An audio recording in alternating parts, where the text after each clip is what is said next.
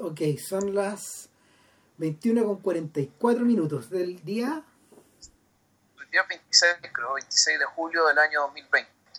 Oh, Cinema número 419 o 20 ya. o 20. Puta por ahí, Bueno, no, no me acuerdo. no No, no importa. el número que publicaba en el SoundCloud se va a ver. Claro. Y eh, nos- después de una pequeña pausa cognitiva, donde ahora ya no, no, no, no esperamos medio del podcast, sino que nos tomamos una semanita. Eh, Claro. Después de una larga discusión también, puta, vimos, o revimos más bien, Saturday Night Fever, de John Badham, 1977. Fiebre de sábado. Puta, Vilche y yo somos lo bastante viejos como para recordar la época en que se estrenó Fiebre de sábado por la noche. O sea, yo me acuerdo de, de los Yo era muy chico. Yo, yo, yo, eh, claro, uno se acuerda de todo el impacto cultural, de los buenos disfrazados, o sea, con la ropa ridícula, los pasos ridículos, la música ridícula, weón. Todo ridículo, y, y, y al menos mi relación con la película es que yo no la vi, pero sí vi sus coletazos, la- la- la- las ondas que te dejó la piedra en el agua. digamos. Lo que yo vi fue. Lo que yo Ah, fui. Fue la, fue la vi en la tele, man. Años después. No, yo ni eso, weón. No, claro, para mí la cuestión ya me, me repugnaba un poco, intuitivamente de chico.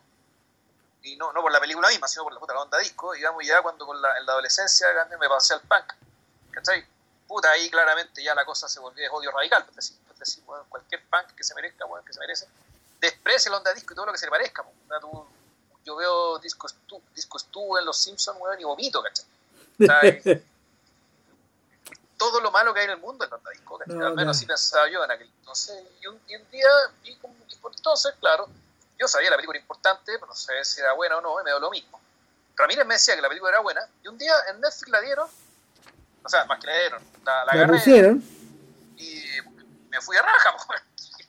Y, y me insulté a mí mismo por mis prejuicios, ¿cachai? Puta, Y lamenté todo el tiempo que, que perdí, que perdí, pues no habiendo visto esta película, pero al mismo tiempo también a- agradecía haber, sí, haber- haberla visto, digamos, con un nivel de madurez tal para captar lo buena, lo buena que era y de entender el extraño fenómeno de su importancia. ¿cachai? O sea, que en el fondo la película es importante y por razones lateralmente bien distintas, ¿cachai? que hace que la película sea tan valiosa. Tal cual. O sea, a ver, eh, la película, la película, la película, como suele ocurrir con estos, con estos éxitos o exitazos generacionales, eh, es una suerte de crossover de influencia y de impulso. Para eso, para todos los efectos, yo siento que eh, Saturday Night Fever viene como a cerrar una época eh, o sea, es un, sí, es uno, es uno de los puntos de cierre quizá adelantado de, del nuevo cine americano de los 70. ¿Por qué razón?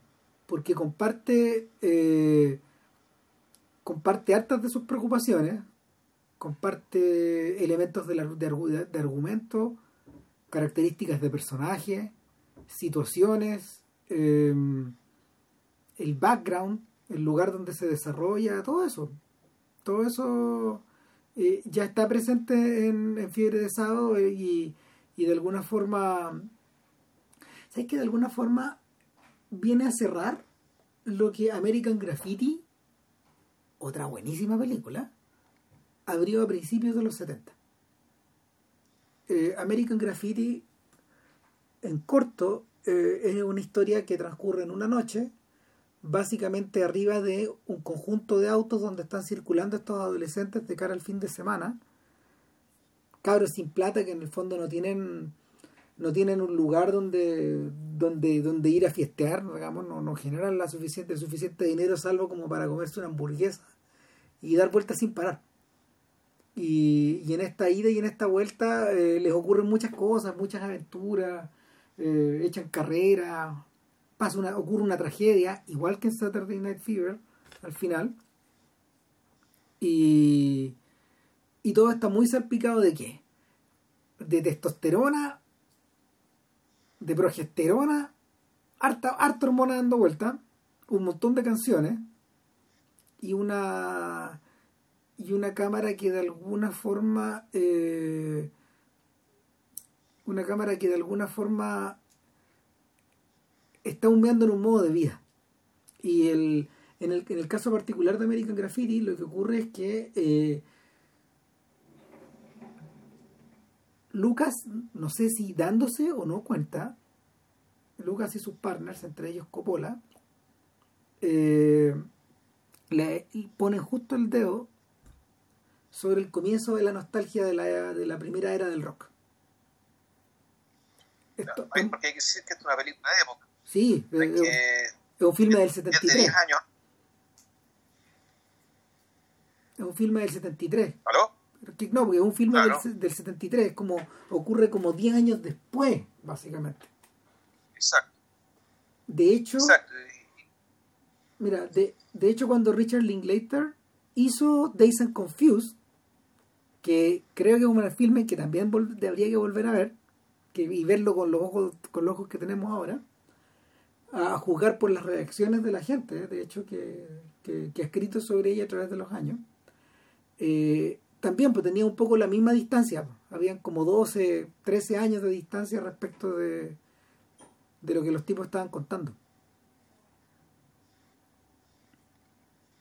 Entonces, eh, en ese sentido, claro, es una película que abre algo y que, y que Fiebre de Sábado cierra un poco. Eh, y que lo cierra justamente po, a través de criaturas nocturnas, adolescentes o jóvenes, eh, con la diferencia que estos trabajan y se compran sus cosas, digamos, pero que operan con este mismo criterio como de, de maná, como este mismo criterio como de, banda, y, y que queriéndolo o no, a, co- a costa de su pasión, puta, echan por la borda algunas cosas, mueren otras, y al final algo ocurre. A ver, el- sí, pero hay una diferencia también. La, uno podría pensar que American Graffiti y, Days Confused eh, es sobre los que fuimos. El, el director, guionista, digamos, los autores involucrados, hablando de ellos mismos, digamos, de lo que fueron un par de lustros atrás. O sea, por lo tanto, hay una mirada. Puta, hay una mirada entre puta compla. Más, no, más que indulgente en realidad. ¿cachai? Una manera indulgente y curiosa al mismo tiempo, ¿cachai? Respecto de, estos mismos cabros que fuimos, digamos, ¿cachai? Puta, entre que acordándose, imagino que tratando de aprender un poco, aprender hacia atrás también, ¿cachai? Aprender de lo que fuimos, aprender de lo que hicimos. En cambio, la, mirada que hay acá, eh, porque a partir de una película de época, sino que esto, es una, esto está ocurriendo, digamos, en 1967, el- la mirada que hay acá es más bien hacia un, hacia uno, hacia un otro, hacia un tercero, digamos, ¿cachai?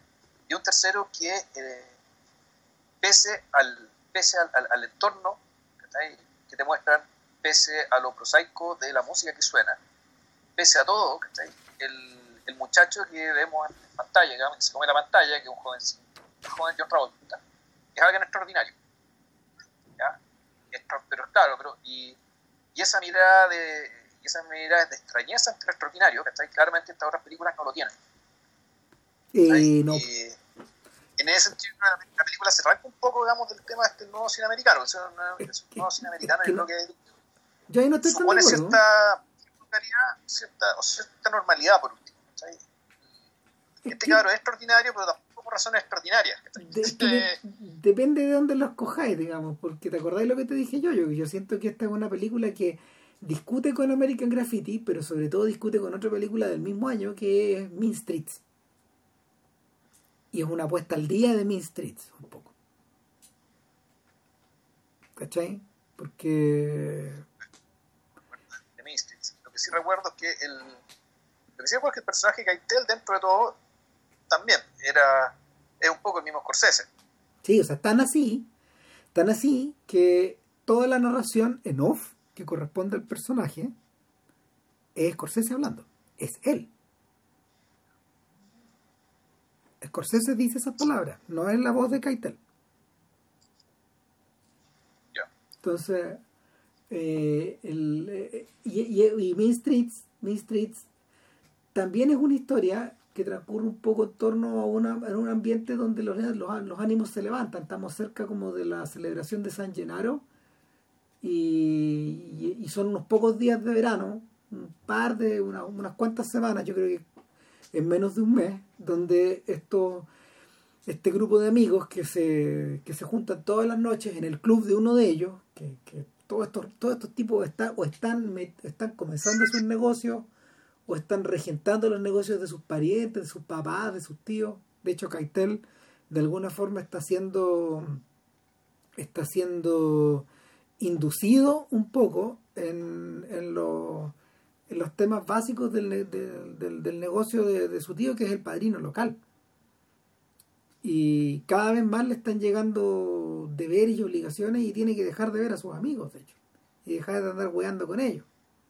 Y por otro lado está De Niro, que es como lo contrario, que es un sujeto que no tiene ni Dios ni ley y que, o sea, eh, Johnny Boy es un sujeto que, que de hecho específicamente se está riendo todo el tiempo de, de las responsabilidades que Keitel tiene que asumir. Y claro, lo y provoca, provoca puros problemas porque está debiendo plata, no paga, no le paga a sus amigos o a sus supuestos amigos. Y uno de ellos es uno de, uno de ellos es uno de estos tipos que, que de alguna forma quiere, quiere generar su mini familia en paralelo. Así un poco eh, eh, en las canillas de las canillas del tío de digamos. Pero todo, todo, todo, todo es de todo es del 3 y al cuarto en el fondo. Y, y claro, los ánimos se empiezan a levantar cuando San Gennaro se empieza a acercar. Sube el calor, pero también la gente se pone más volátil. Entonces, se producen los mismos altercados y al- altercados similares a los que uno ve, de hecho, en Fiebre de Sábado, con los amigos de, con los amigos de, de Tony. Y, y sobre todo se produce una, una suerte como de de distanciamiento, como de disonancia cognitiva entre el personaje de Keitel y ellos, algo parecido a lo que, a lo que le ocurre a, a Tony Manero. Pero hay una diferencia ahí. Y, y es que Tony es una persona que está siendo observada por todos. Keitel, en cambio, es alguien que, a quien le gustaría que nadie lo estuviera observando. Esa es la diferencia, yo creo. Y eso es lo que decía JP recién sobre, sobre el extraordinario de- del personaje. Ahora hay que hacer un apunte. Eh, yo le comentaba a Vilches que eh, esto está basado en una narración que se llama Another Saturday Night. Y Another Saturday Night es un texto que eh, el periodista Nick Cohn, británico, publicó el año 75. Puta, probablemente lo hizo en Cream, en ese tipo de revistas, porque Cohn nunca escribió para Rolling Stone. Y, y el, personaje de la historia se llama Vincent. Y Vincent es un chiquillo que igual que Tony, eh, vive para estar en la pista. De hecho, la discoteca se llama exactamente igual, se llama 2001 Odyssey. Odisea 2001 del espacio. Está repleta de luces y está repleta de está repleta de sus amigos y está está bote a bote en las noches que van a bailar en el fondo. Y, y estos sujetos eh, se arreglan de punta en blanco. Y aquí viene el detalle. Con se fascinó con esta idea cuando vio a estos sujetos en Bay Ridge, que es un sector de, un sector de Brooklyn. eh, se fascinó viéndolos porque le recordaron su propia juventud. Cuando, cuando Nick Conner, un periodista británico que reporteaba para, para el New Musical Express todos los nuevos estilos de baile, todas las nuevas bandas, con carreteó desde los Beatles hasta hasta T-Rex, más o menos, muy intensamente. Y conoció a los Who y a toda esa gente. Y de hecho carreteó, con- carreteó y fiesteó con los Faces, con los Mods, eh, que eran estos chiquillos de clase obrera que tenían trabajos de oficina, trabajos más o menos, trabajos más bien, más bien mal pagados, pero que se arreglaban de punta en blanco para que para todas las noches eh, poder pagar su derecho a irse de fiesta. Y, decoraban su. Decoraban, se, se cortaban el pelo, se compraban sus trajes, se decoraban sus, mot, sus, motonetas, etcétera y, esa gente a, sí mismo se llamaban faces, rostros.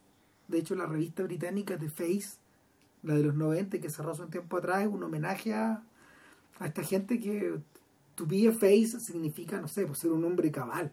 De, estos que. de estos que, que. que andan de punta en blanco, pero que al mismo tiempo, no sé, pues es una. Es una. Esto es una propuesta estética. No solo en la música, sino que finalmente eres tú. Y, y claro, eh, ve, a estos, ve a estos bailarines, ve a estos bailarines neoyorquinos, a estas pandillas en el fondo, y recuerda a esta gente. Le pone harto de su cosecha, de hecho. O sea, hay. Yo diría que... el relato es un reportaje y el Vincent, Vincent existió, una no, real. Vincent existió, pero algunas de las cosas que, que Con cuenta en el fondo son cosas de la vida de él. No, no, es, no, es, no es totalmente real, sino que hay harto de ficción, dice Con. Porque cuando, cuando se cuando vio a estos sujetos simplemente simplemente se inspiró nomás o sea eh, no tenía muy, no, no, había mucho no había mucho que hacer salvo eh, identificarse totalmente con esta con esta repetición un poco de, de la historia 10, 15 años después. Y interesantemente eh, y esto es lo brillante, eh, el mundo de los faces en el fondo había colapsado el día que la propia música británica se puso se puso más ampulosa se, se com comenzó a ganar ínfula y los Beatles sacaron Sgt. Pepper y Pink Floyd sacó sus discos y Genesis sacó sus discos y todo se fue al carajo según Nick o sea en, su en su libro sobre en su, en su, en su, libro pionero de la historia del rock que de hecho escribió antes de antes de este reportaje del año 75 eh, con el, libro se llama Awap Babluba Alap Bam Boom así. Y a propósito del, del, grito de, de Little Richard. Y en ese libro con dice el rock and roll se murió señores. Lo matamos el día que le pusimos atención a las letras.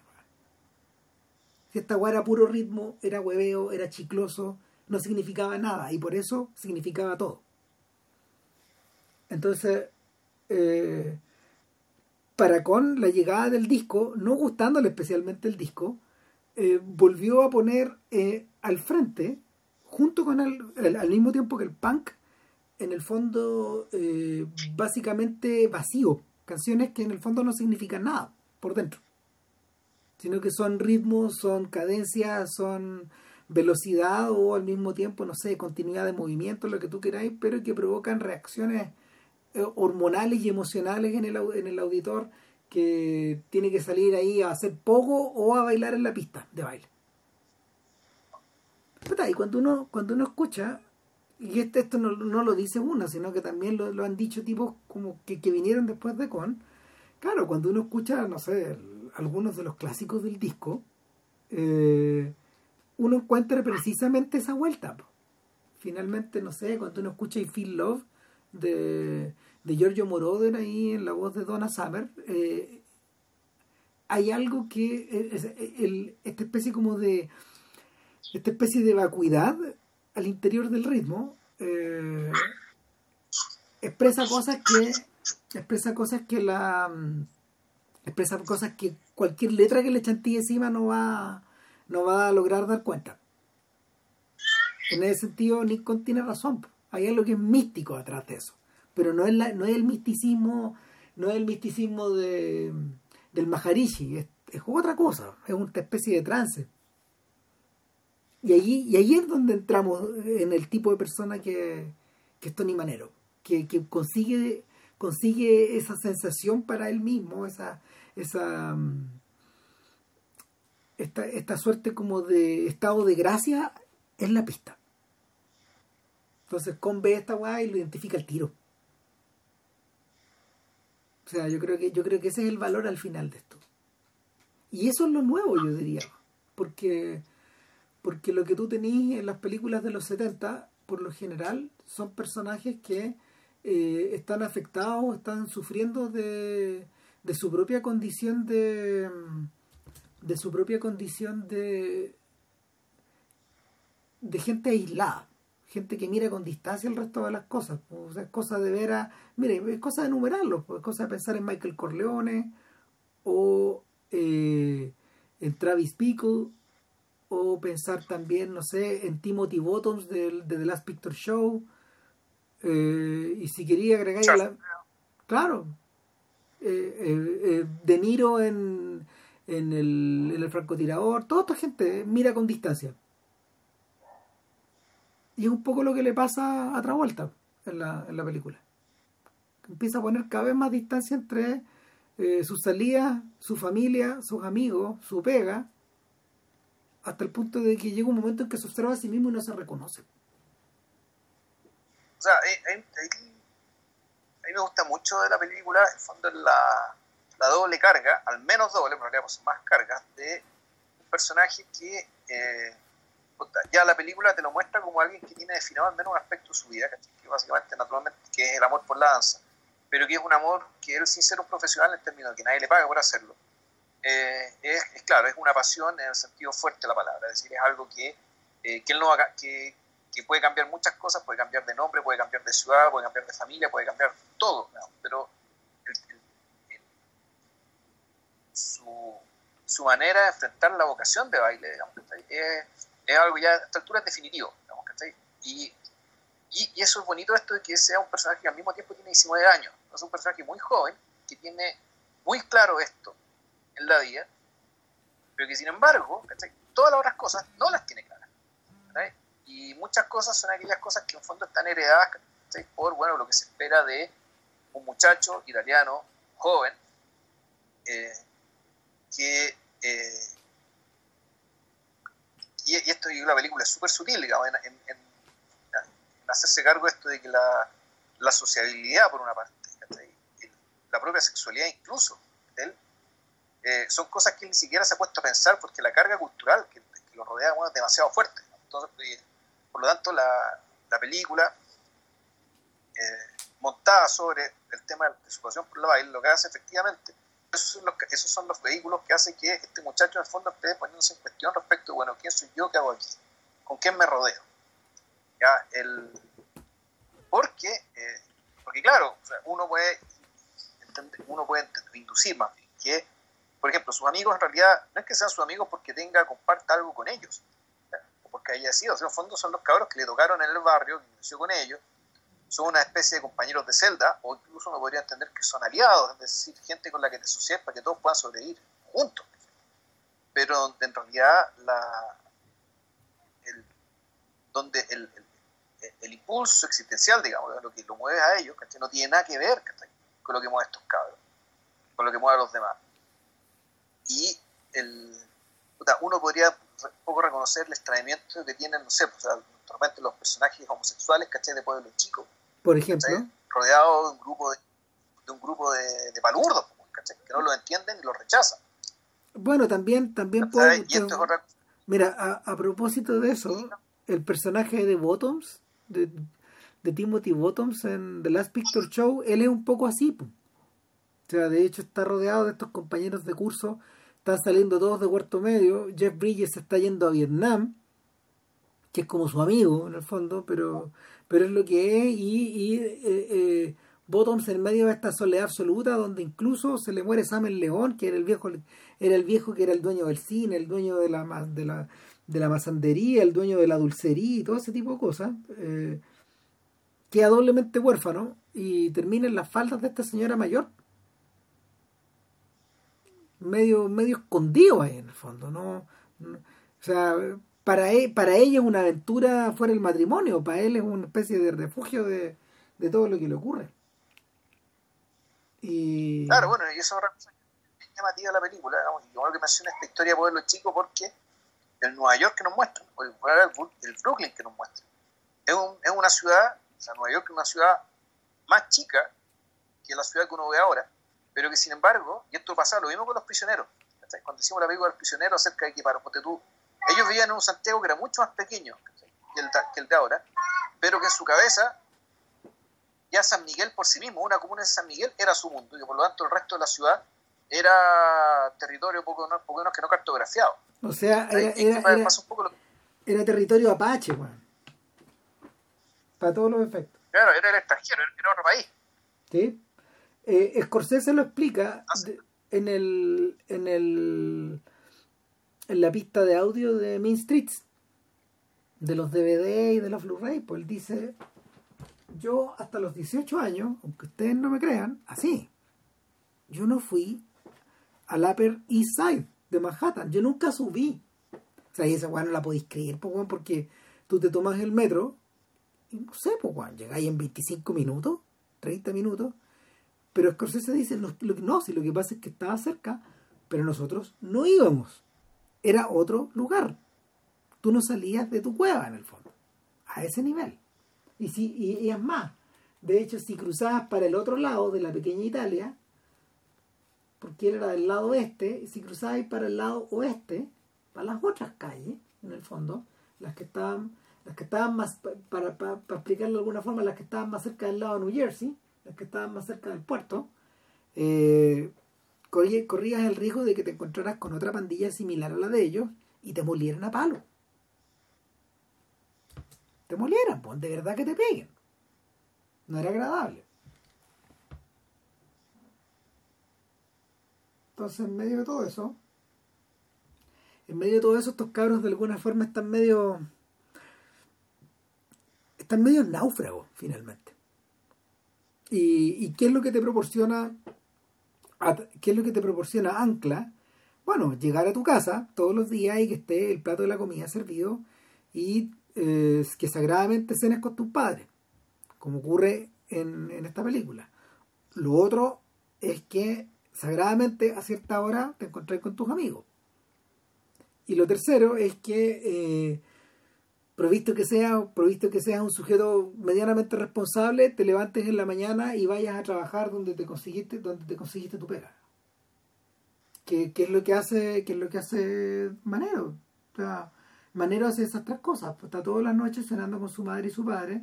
Su papá que lleva un buen rato ahí cesante en la casa después de haber trabajado una vida en la construcción. Eh, sus amigos que andan dando vueltas y que permanentemente están complotando contra otras bandas chicas iguales, iguales, iguales o peores o mejores a las de ellos, no mucho más, jugando el juego de, Amor sin barreras, un poco, de los Jets versus, ¿cómo se llaman los otros? Claro, claro bueno, da lo mismo. Eh, eh, y, y, lo tercero es que todos los días llega, llega a la hora, al horario de apertura de la ferretería donde él se encarga de vender específicamente pintura. ¿Qué es lo que hace aparte de eso? Puta, andar mirando en las tiendas qué traje ponerse, qué, camisa comprarse, qué zapato de, qué, zapato de plataforma usar, etcétera, para, para la diversión del fin de semana. Y lo otro es bailar. Y eso sí que se lo toma en serio.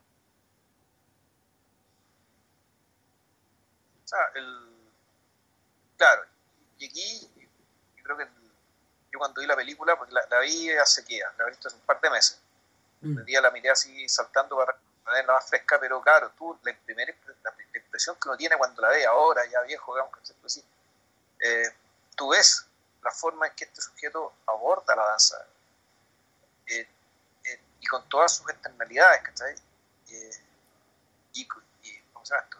respecto de cómo, se, cómo le enfrenta a él, cómo los otros lo miran a él, eh, el efecto que él produce en los otros.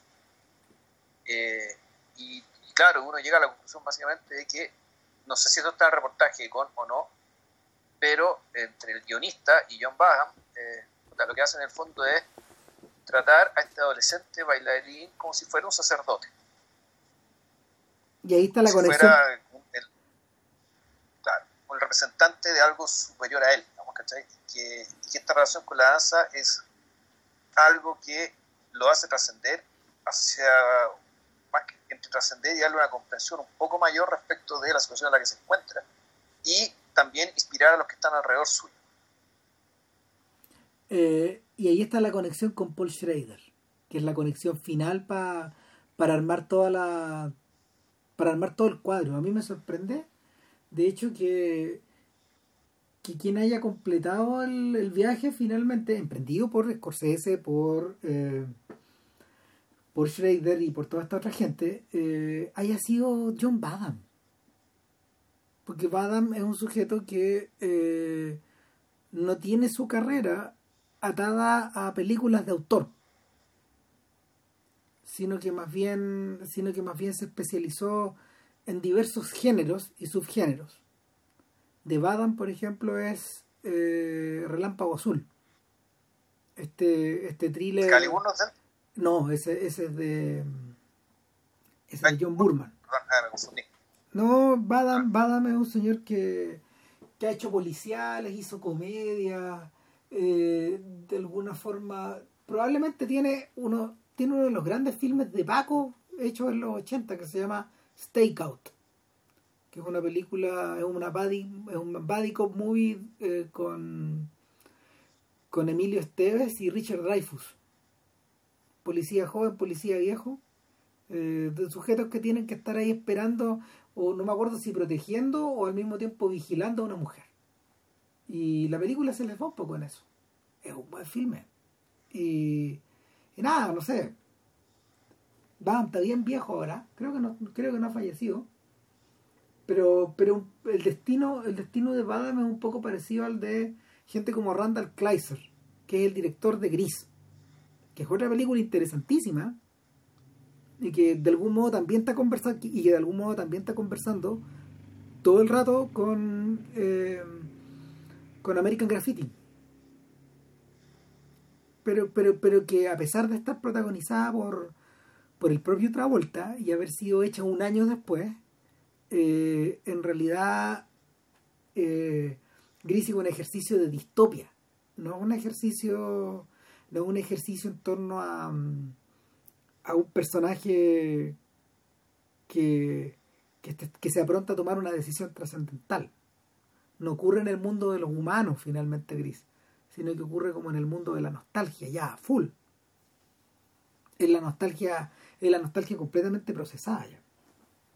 Buena película. Pero claro, Kleiser es un señor que también ha hecho cosas muy distintas. Kleiser hizo La Laguna Azul. Eh, entiendo que también, puede que me equivoque, pero entiendo que hizo uno de los Karate Kid, ponte tú una así. Entonces, son gente que son, son artesanos, gente que trabaja son gente que trabaja muy bien en los géneros, muy, muy bien ubicados al interior de la industria, gente que hace muy bien gente que hace muy bien, muy bien muchas clases distintas de productos. O sea, el, el más perfecto de todos esos tipos es Ridley Scott. Ese es como el ese es como el Rolls Royce de estos, directores. Pero, y, y tanto así que a veces se lo confunde con un autor. Pero, pero claro, eh, para Badam yo creo que esta es su película más importante. Ahora, es interesante pensar quién puede ser el autor de, de Saturday Night Live. Perdón, de Saturday Night Fever, no Live. Yo creo que está todo medio repartido, porque no hemos comentado acá, o sea, hemos hablado un poco de Badam, hemos hablado un poco de, de, de las influencias de estos otros tipos, pero pero no hemos mencionado para nada a los hermanos Giff. Y demonios que son importantes en esta película. Yo diría que son, son partes, son, autores de la película, entre, entre otros, incluyendo a Travolta también. Sí. Yo me acuerdo, fíjate que yo me acuerdo cuando chico de que de haber visto en varias casas de adultos, que yo no sé, porque a las casas donde de repente uno iba, tíos, cosas así, donde estaba el disco. Y, y, andaba por todos lados ese disco. Y canción tras canción son todas conocidas.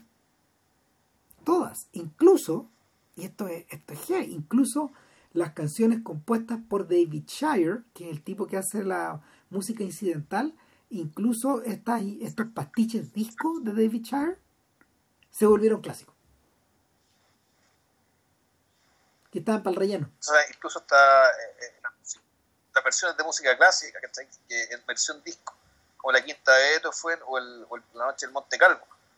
Bueno, una, un par de esas son de Shire, ponte tú, que como que entendió a la raja esta idea. Como que hay algo flamboyante en, en adaptar música clásica a la pista de disco. Y, y, está súper bien está súper bien servido y aparte de eso bueno todas las canciones de Robin todas las canciones de, de, de Barry cuando, cuando sí ese tipo de ejercicio fue lo que estáis diciendo es que la música disco en realidad se puede regar el mundo el disco se puede regar el mundo la discoteca se puede regar el mundo. El, todo puede ser convertido en música disco. Sí. Todo puede ser convertido en algo chicloso finalmente y que y que y pegajoso para la pista de baile.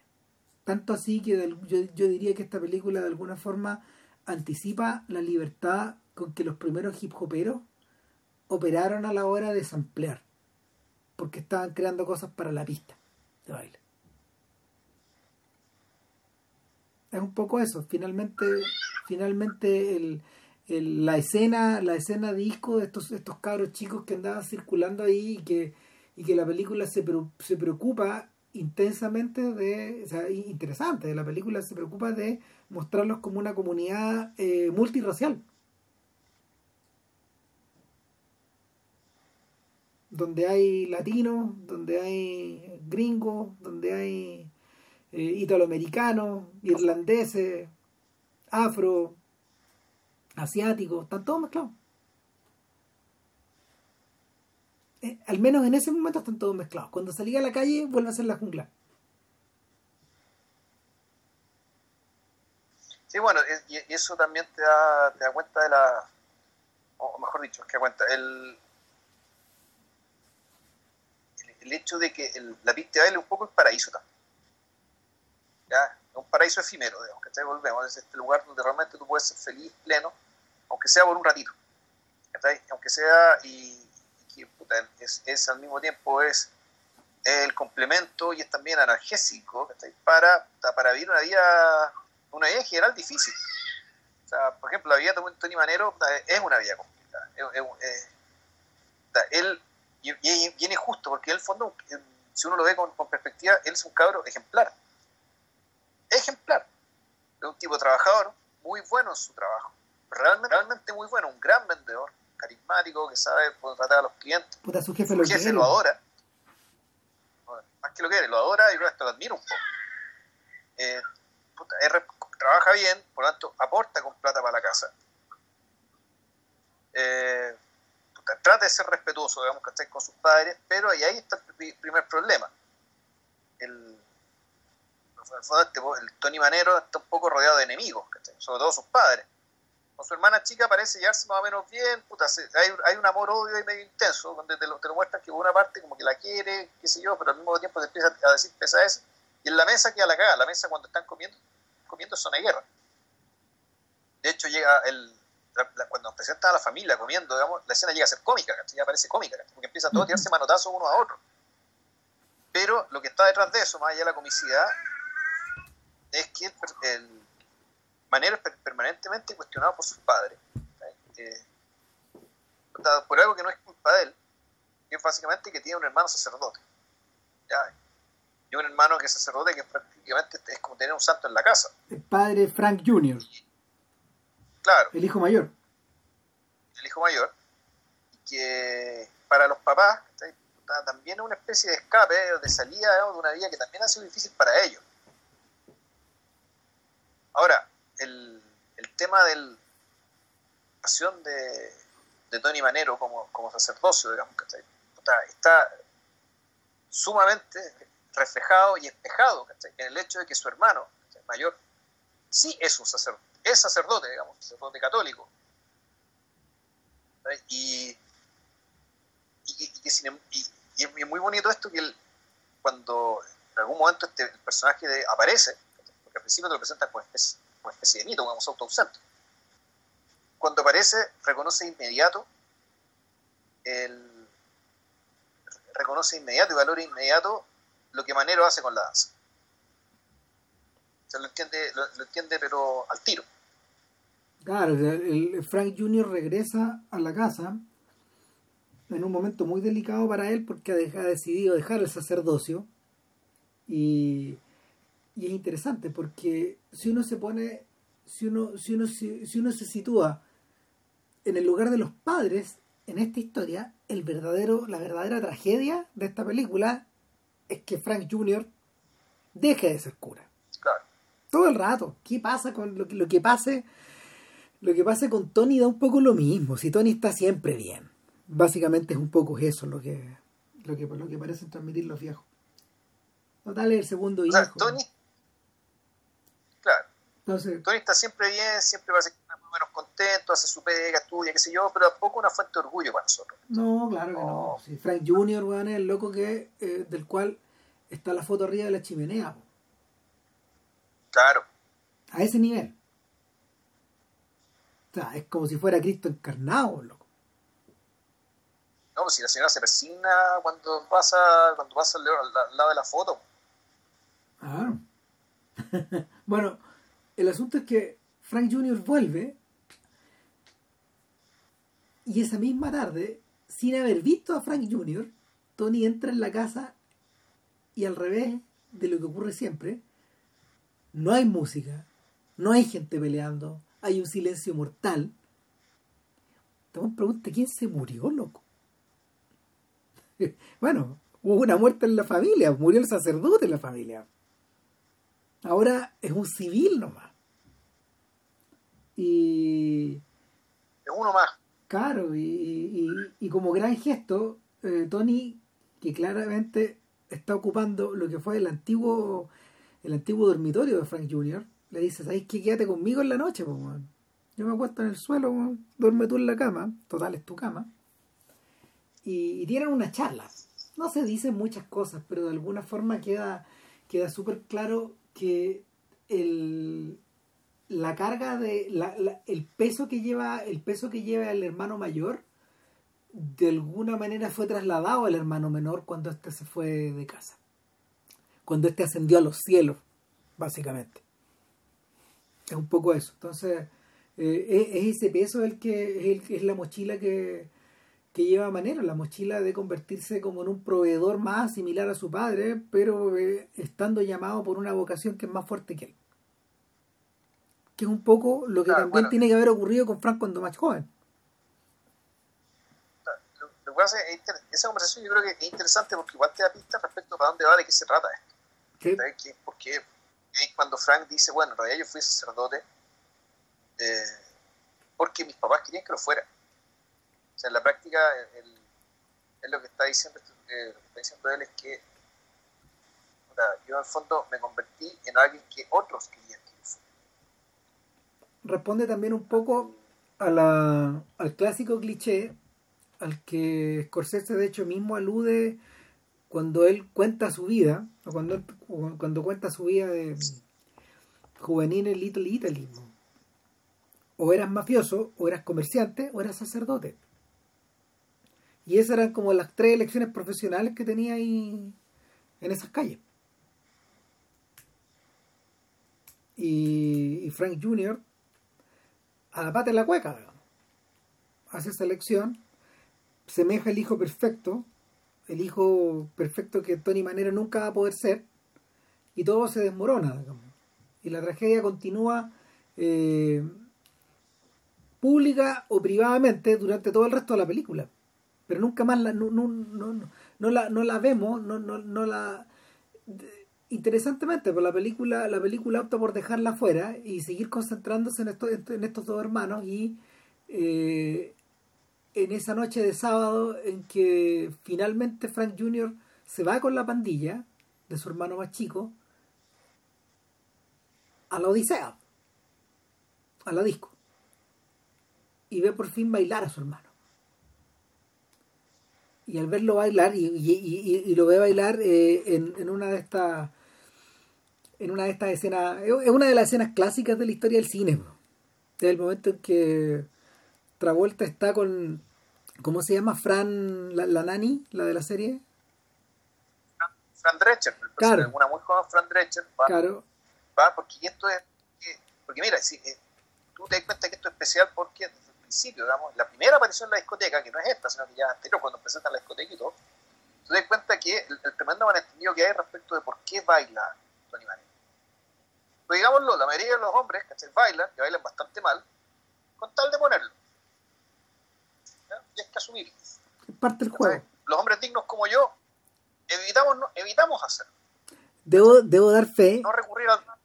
yo debo dar fe que he visto contadas veces a Juan Pablo Vilche en que, no sé, en estos, ¿cuánto? no? Con 28 años, no sé, casi 30 años, 30 años, weón, puta, eh, en la pista de baile. Ritmo no tiene. Debo decir. y pienso adquirirlo. Bailó en su matrimonio, bailó en su matrimonio. Lo dio Se todo. baila con la ñora, obvio. Lo dio todo, lo Es dio otra todo. cosa. Lo dio todo. Claro. Pero, pero claro, no, tú no, tú no eres Tony Manero, pues no te tomáis en serio pues, cuando bailas. No, no, no eso, sino que hay hueones como que van, bailan, a algunos les gusta bailar de verdad, ¿cachai? Y son bailarines, hueón, puta, y la cuestión la llena en la sangre y uno, y uno se los topa, los encuentra y los reconoce de inmediato, ¿cachai? O sea, como se mueve y dije, ah, no, este hueón disfruta haciendo esto, ¿cachai? Pero la mayoría de los hueones como que finge que va, que baile, qué sé yo, hueones van a ponerlo, ¿no, hueón? ¿Cachai? O sea, entonces, claro, desde la presentación de la película, tú te das cuenta que Tony baila, baila tan bien, que efectivamente podría tener un harem de mujeres si quisiera, sin embargo el hombre está concentrado, concentrado, concentrado, pero también, y eso, y eso es lo más, lo más interesante, pero también está en tensión que, lo, que es lo que se espera de un joven heterosexual y Italoamericano, claro. que tiene que hacerse el lindo, que en la calle, weón, ¿cachai? Que tiene, que estos buenos tragedias de Europa, la institución del tragué, que es como llaman los franceses, que en el fondo es abordar a la mujer en la calle y empezar, como animarse a hablarle, empezar a darle la lata, weón, ¿cachai? ¿Qué sé yo? Él tiene ese instinto, es- eso adentro, ¿cachai? Como parte de su sociabilidad. Eso que, eso que era parte, eso que era parte eh, del personaje de, de Dean Martin en las películas con Jerry Lewis. O sea, que era una par- Dean Martin hacía una parodia de esa persona, de ese tipo humano. Y, claro, y que los argentinos también lo tienen, ¿cachai? O sea, esto es bien mediterráneo, francés, italiano. No sé, si tan español, pero francés italiano de todas maneras. Y eso efectivamente llegó a Argentina. En Chile, en cambio, no, yo es más, es más bien mal visto. Ya, no, no, no, aparte que la, la labia que tenemos en Chile, weón, es la de un pitecantopo, weón, entonces no... No, el, pero entonces, pero el punto es que Manero, desde el principio te lo muestran como alguien que efectivamente tú dices, tú vas a bailar y lo debe poner como loco y sin embargo es la última de sus preocupaciones. Cuando digo la última, es la última. De verdad. punto que se cruzan, es- aparecen mujeres, ¿cachai? Puta, diciéndole, tirándole directas e indirectas, como que Manero, puta, el- algunas trata bien, o mejor dicho, tiene esta cuestión también bien sacerdotal de tratar bien a la gente que percibe débil o que percibe, que percibe auténtica, ¿cachai? Y, y a las otras como que puta que las ignora, ¿cachai? como que lo distraen. ¿cachai? Puta que es la, esta mentalidad un poco de aceta. Entre ellas, de hecho, está Donna, que es un personaje que también existe en, el, en la historia de Con, que, que es su compañera de baile por default, y, y es una chiquilla que le pone todo el color, cuerpo de bailarina no tiene, seamos súper francos, eh, profesional, pero, pero claro, ella estaba ahí desde el colegio probablemente con Tony Manero, circulando ahí dando vueltas. Y, y nada, o sea, eh, llega un momento de la noche en que en que Manero ya no necesita compañera de baile. Tocan alguna tocan una canción particular y el otro parte a la pista y todos se, todos se apartan de alguna forma. Y, eso es lo que ve Frank Jr. Por, eh, en esos momentos, en esos momentos, eh, eh, eh, ¿cómo se llama? En esos momentos eh, eh, efímeros en que la, la pista de baile se convierte en el púlpito de Tony.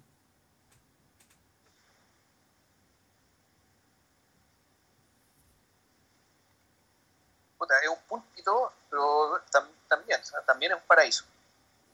¿cachai? Donde efectivamente, efectivamente, puta, Tony Manero parece estar flotando. La apoteosis de Tony Manero es como estas figuras que están colgadas arriba de las iglesias, pues, o arriba, o arriba de los o arriba de, los de los castillos barrocos, flotando.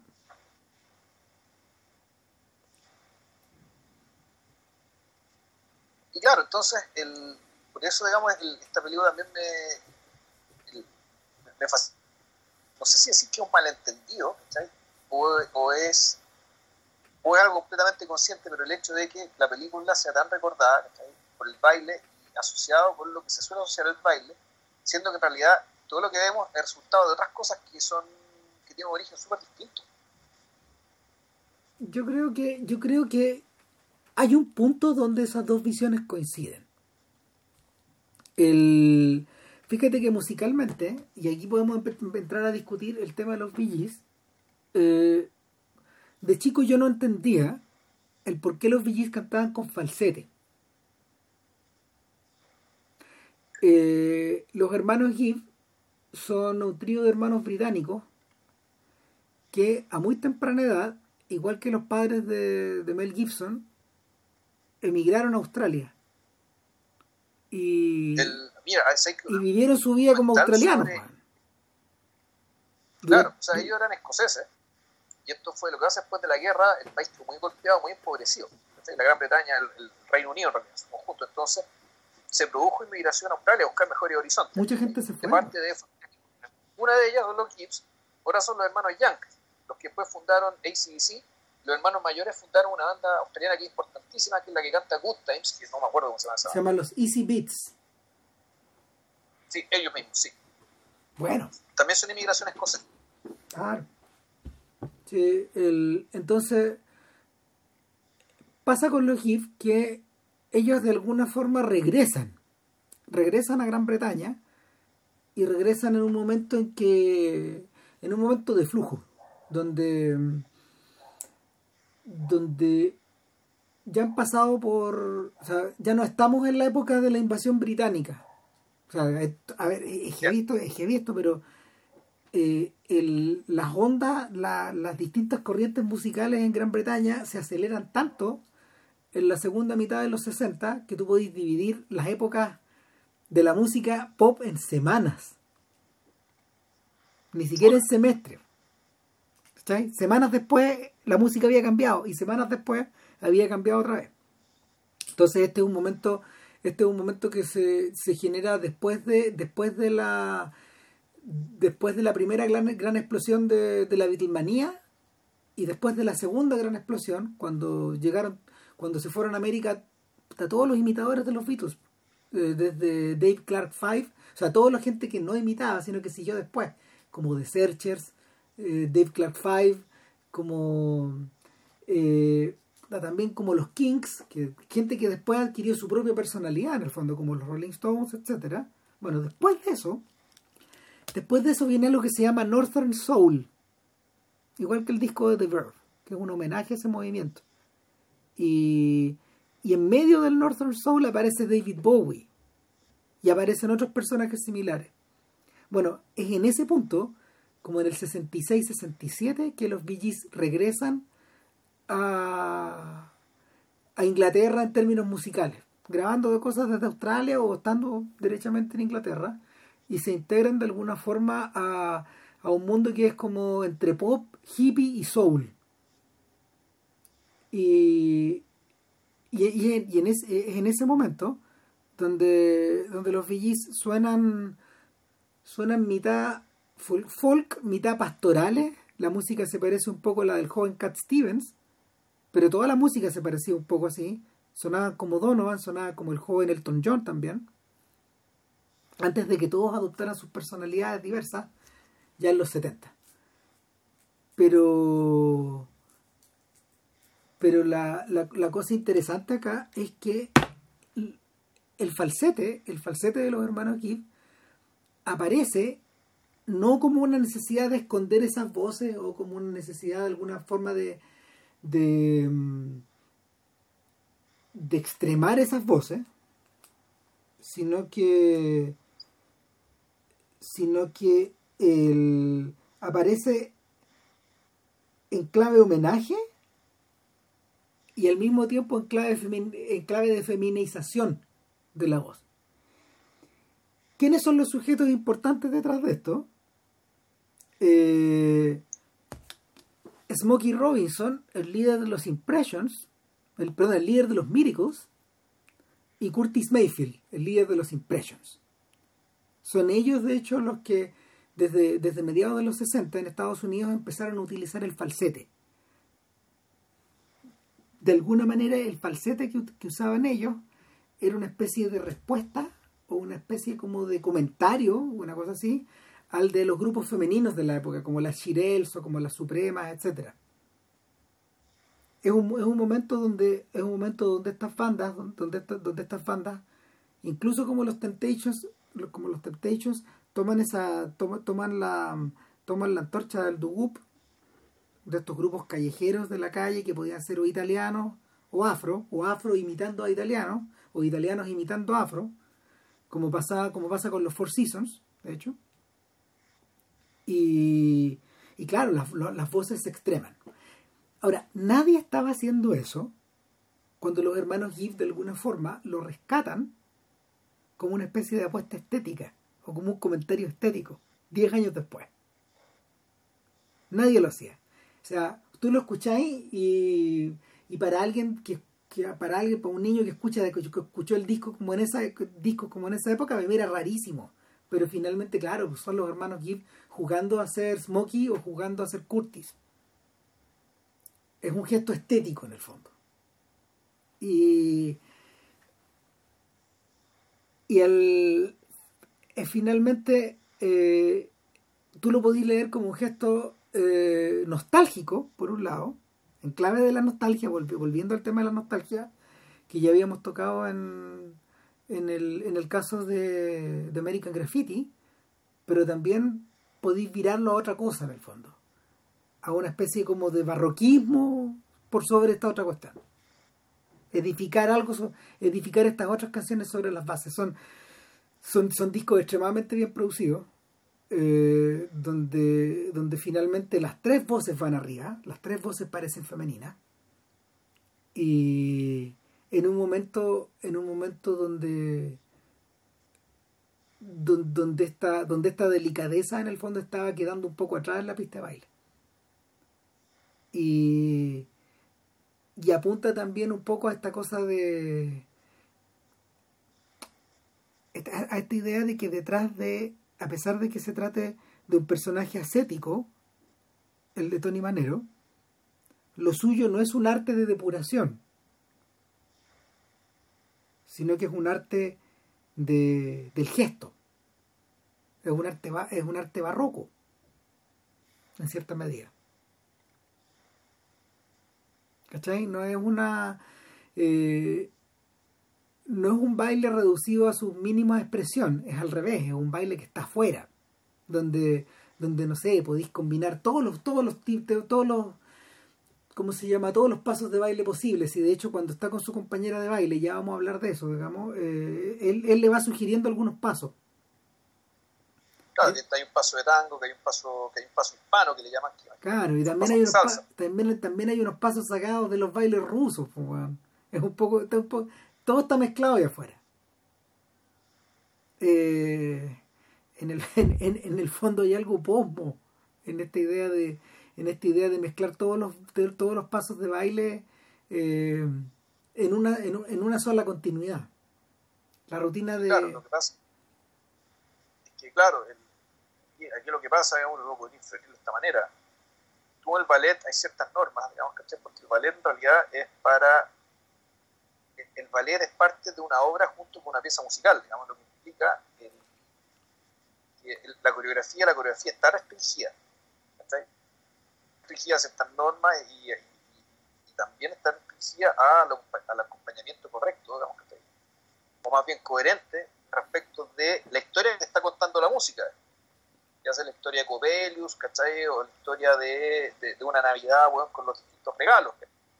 El, aquí, en cambio, es, eh, aquí es el baile el que manda. el, el, baile, el, baile el fin. Y el mm. baile es el que mueve todo lo demás. Y, y, por lo mismo, digamos, es importante que el personaje de Tony en realidad no solamente es bailarín, también es coreógrafo. O sea, él inventa sus pasos. Eh, Fue un sentido este, claro. en ese sentido. Él es un, ¿Mm? es un artista, digamos, más, más cabal aún. Que, un bailarín ya es un artista, pero es bailarín y coreógrafo. O en fondo ya es un, artista más que un, que un- creador. En ese sentido podía, uno puede agregar a, a Saturday Night Fever otra cosa más. O sea, yo le, le contaba a JP que cuando yo veía la película y decía, bueno, esto es un remake de Swing Time, el musical de George Stevens, el musical que George Stevens hizo para la serie de filmes de Fred Astaire con Ginger Rogers. ¿Qué es lo que pasa en Swing Time? Eh, Astaire precisamente es un sujeto que eh,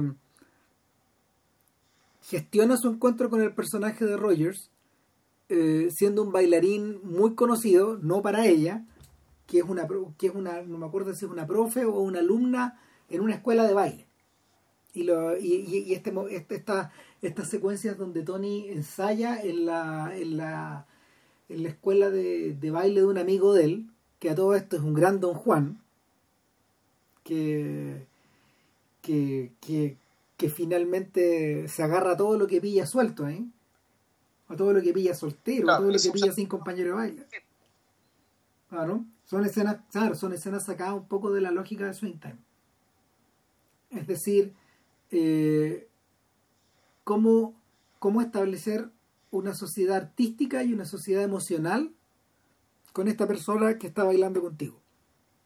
Sobre eso es Swing Time. Entonces, en ese punto donde la película nos engaña un rato. O en realidad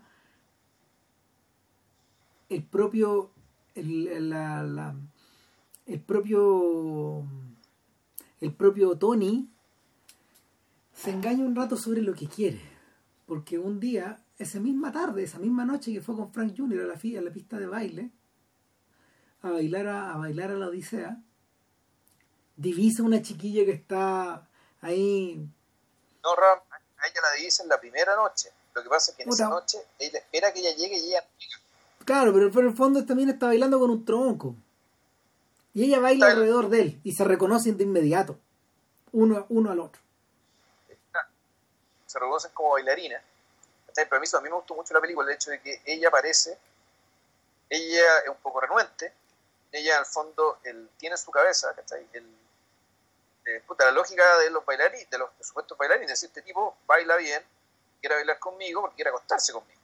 ¿ya? Y así lo trata. Y ella es mayor. Y, y- ella, ella supuestamente es mayor y el momento del reconocimiento tarda en llegar. Pero lo que me gusta de la película es que la impresión que te da es que ella es mayor, tiene más experiencia, supuestamente sabe más de la vida y va a ser una especie de, ma- de maestro ¿cachai? para Tony. Sin embargo, de inmediato te das cuenta que ella al fondo está igual de perdida que él. Eh, que es una persona que está preocupada básicamente de, de- de con qué gente famosa trabaja, eh. Eh, sumamente snob, pedante, ¿cachai? Y todo importante porque Tony, siendo, siendo Tony muy inteligente, ¿cachai? y es muy intuitivo y capta muy rápido las cosas. Yo creo que él se da cuenta un poco de la impostura que tiene este personaje, pero que aún así. Eh, se siente bien con ella. Quiere estar con ella, pero al mismo tiempo también volvemos con la tensión de que, por una parte, eh, eh, ella puede ser una gran pareja de baile, y él, y el fondo, en lo que están armando, están haciendo un casting ¿cachai? para una, un elenco digamos, compuesto por dos. Él y la persona correcta para ello, que esta, que esta mujer. Pero que al mismo tiempo también está la tensión del joven italoamericano, digamos, ¿cachai? muy joven, que supuestamente se espera de él que pues, tenía que hacerse el lindo, digamos, todo el cuento. Mm. Ya, Bueno, Pero lo que me gusta es que el personaje de ella tampoco es un personaje que le va a servir de maestro. Al menos no como él cree que, que ella podría serlo, y menos como ella cree que puede ser. bueno, en ese punto donde hay que agregar otro filme al mix. Rocky. A propósito de jóvenes italoamericanos, a propósito de, de tipos que creen estar enrielados en algo, a propósito de... eh, pero que no, que, que no lo están, a propósito ¿De también... ¿Cómo? hay un póster de Rocky en la pieza de Tony Manero. Pero es que es obvio Hay que hay un póster de Rocky. Espérate, es de- no, yo me acordé de lo que hablaba Cato Villalobos una vez cuando, cuando describía a, al- a los- a un cabro del sur de, de principios de los 90, po, donde decía que había una, ya no me acuerdo, había, ponte tú, un, había un cassette de Soda Stereo, estoy, inventando, una, en este velador había un cassette de Soda Stereo, había pegado atrás un póster de un póster de alguna un póster de alguna película tipo Guerra de las Galaxias y un manual de Taekwondo tú. de estos como impresos baratos como de de segunda o tercera mano ¿qué es lo que hay dentro de la pieza de Manero? hay un póster de Bruce Lee está el póster de Al Pacino en Sérpico está Farrah Fawcett con, con el póster más famoso uno de los pósters más famosos de los 70 y y, y, y, hay algo más, ¿o no? póster de estalones. Hay un póster de estalones, claro. Y, y, el crucifijo que debe estar de la época de Frank Jr. Claro. Y no sé qué más, digamos, pero por ahí. Claro, bueno, Rocky es importante porque de alguna forma representa, representa algo similar, con una diferencia. Y ahora me acordé quién era el director de, del Karate Kid, es John J. Advilson. El director de Rocky también. Y que, y, que, calza en el mismo perfil que estos dos anteriores, que Kleiser y que, que Badam, en el fondo. Son gente que se había iniciado en la tele y que empieza a hacer películas y que algunos tienen más suerte, otros menos suerte. Algunos agarran mejores o peores proyectos pero claro, en el caso de Ad Wilson, lo que él, lo que él tuvo entre manos y terminó con un Oscar, la película, no él, un Oscar para Irving Winkler y para y para el propio Stallone como director de como guionista. Eh, Rocky es más bien un melodrama a la antigua, cuando uno lo ve. Es una buenísima película. Y, y funciona un poco en la misma lógica con, una única diferencia. Rocky es un personaje intelectualmente harto más modesto, pero que, que posee un código moral más o menos similar al de, al de Travolta. Pero que ese código lo descubre en la medida de que se ilumina una luz al final del túnel.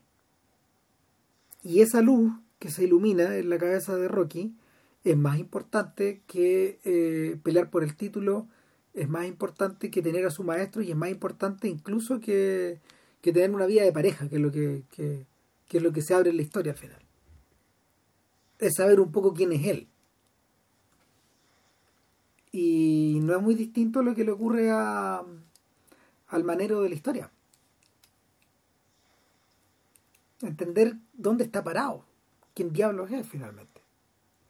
Eh, la película tampoco comenta mucho acerca de qué pasa en la cabeza de Stephanie, que es su compañera de baile, pero es un poco lo, es un, es un poco lo mismo. Él, pareciera ser que pareciera ser que en vez de en vez de ser el interés romántico típico de, esta, de este tipo de películas, eh, lo que tenemos por delante más bien es una compañera de viaje. Y es un viaje de autodescubrimiento bien similar Solo que ninguno de ellos se da cuenta de inmediato.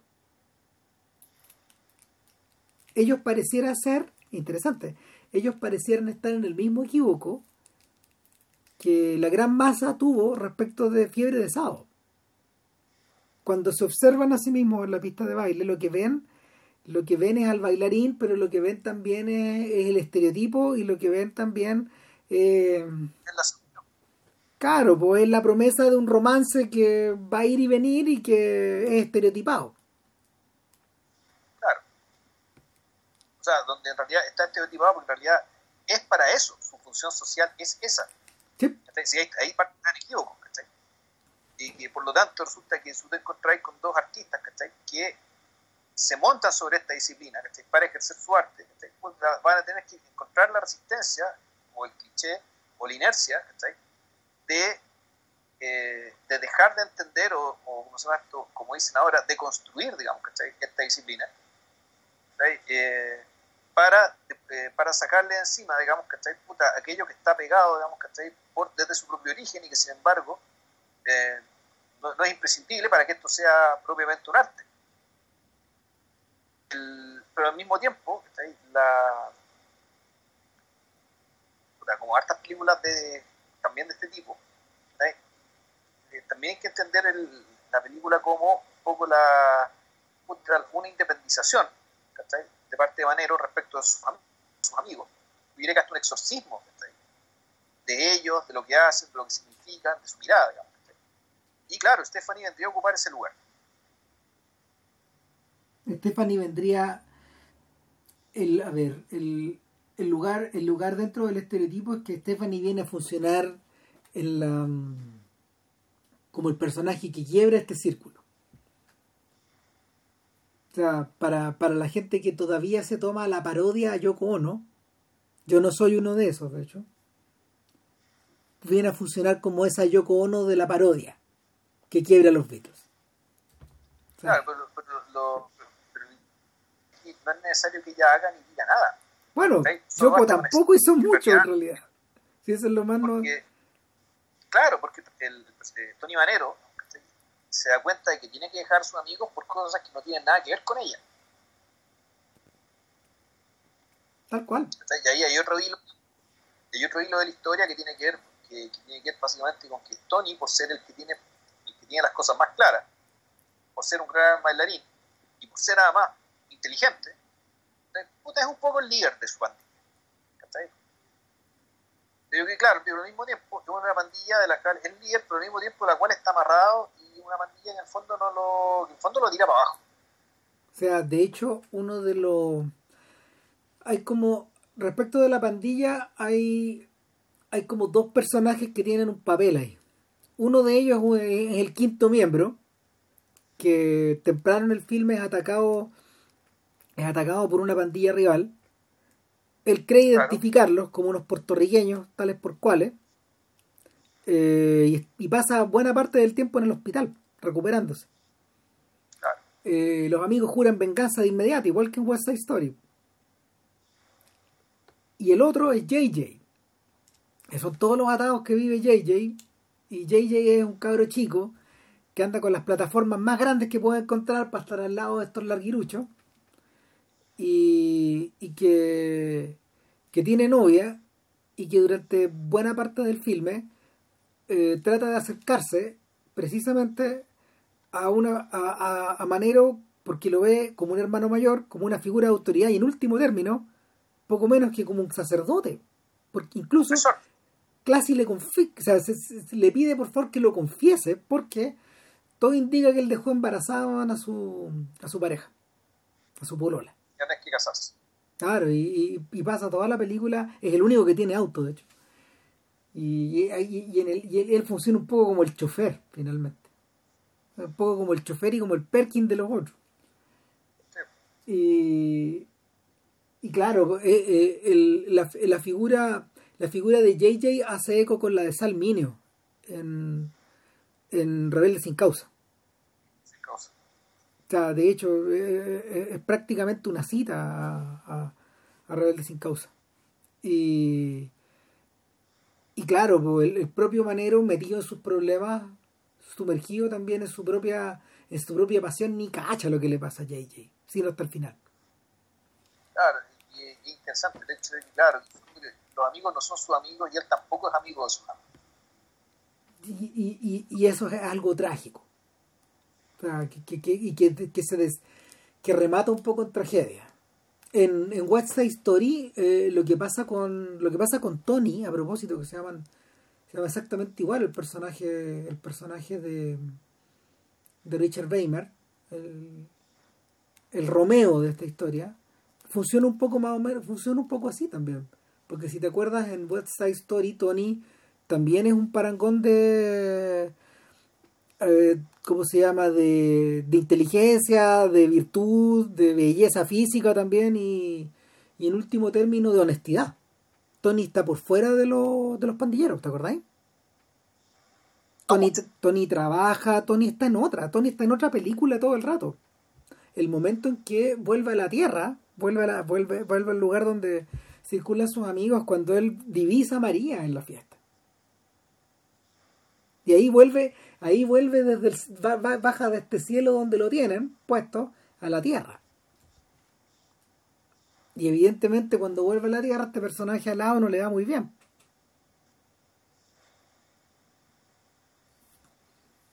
Entonces, de cara, de cara como a.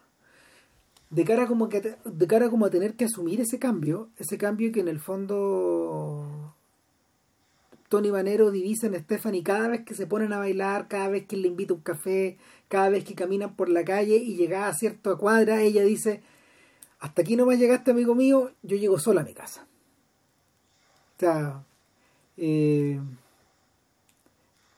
él, parece estar, él, parece estar viendo, él parece estar viendo al tipo de mujer con la que él debiera andar en su cabeza, todo el rato, de acuerdo a los estereotipos alimentados por, por los amigos, por la tele, por el cine, por lo que sea.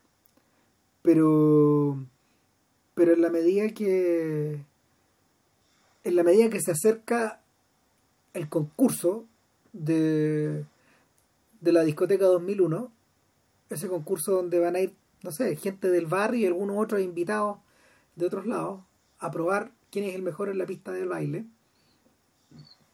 Eh, todo empieza a dar vuelta en la cabeza de Manero. De hecho, eh, todo ebulle, todo, todo choca en una misma noche, esa misma noche del concurso, donde antes de ir al concurso, la pandilla va a moler a los puertorriqueños. Y los va a moler. Y lo segundo es que Manero para ese entonces ya tiene puesto su traje para el ritual. El traje, blanco, con la camisa icónico. Claro, uno de los trajes uno de los trajes importantes de la historia del cine. Entonces, eh, es choro que yo, yo, cada vez que veo la película me olvido que, que, todo eso ocurre en la misma noche, por un asunto también de guion finalmente, pero que el personaje llega magullado a la pista de baile. Llega, llega con llega, con los parches en la cara. Llega, llega... llega con un parche. Llega también, eh, llega también, entre comillas, herido poco insultado por el hecho de que en el fondo se entera de que, de que a lo mejor le pegaron a los, a los pandilleros equivocados. y, que, evidentemente va a venir la, va a venir la venganza, Claro, entonces que, en el fondo el tipo que le, habían pegado dice, ay no, puta, estoy seguro que han sido estos gallos.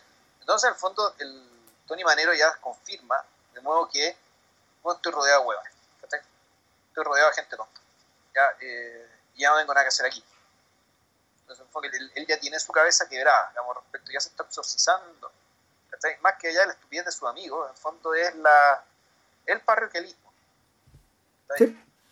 Esta cuestión de esta cuestión de pueblo chico, que está en medio, en medio de, la ciudad, de la, las ciudades más urbanas y grandes del mundo y que sin embargo puta, vienen, vienen, los códigos digamos que de o si eran un pueblo pequeño del, preocupados de su, de su micromundo, incapaces de ver nada, nada más.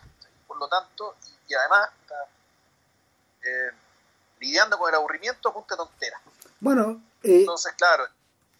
Es brillante que es brillante que a lo largo de la a lo largo de las décadas Nueva York ha sido utilizado una y, una y otra vez en ese sentido, jugando con la idea de que por un lado de lejos la ves, de lejos y desde el aire la ves como una gran metrópolis.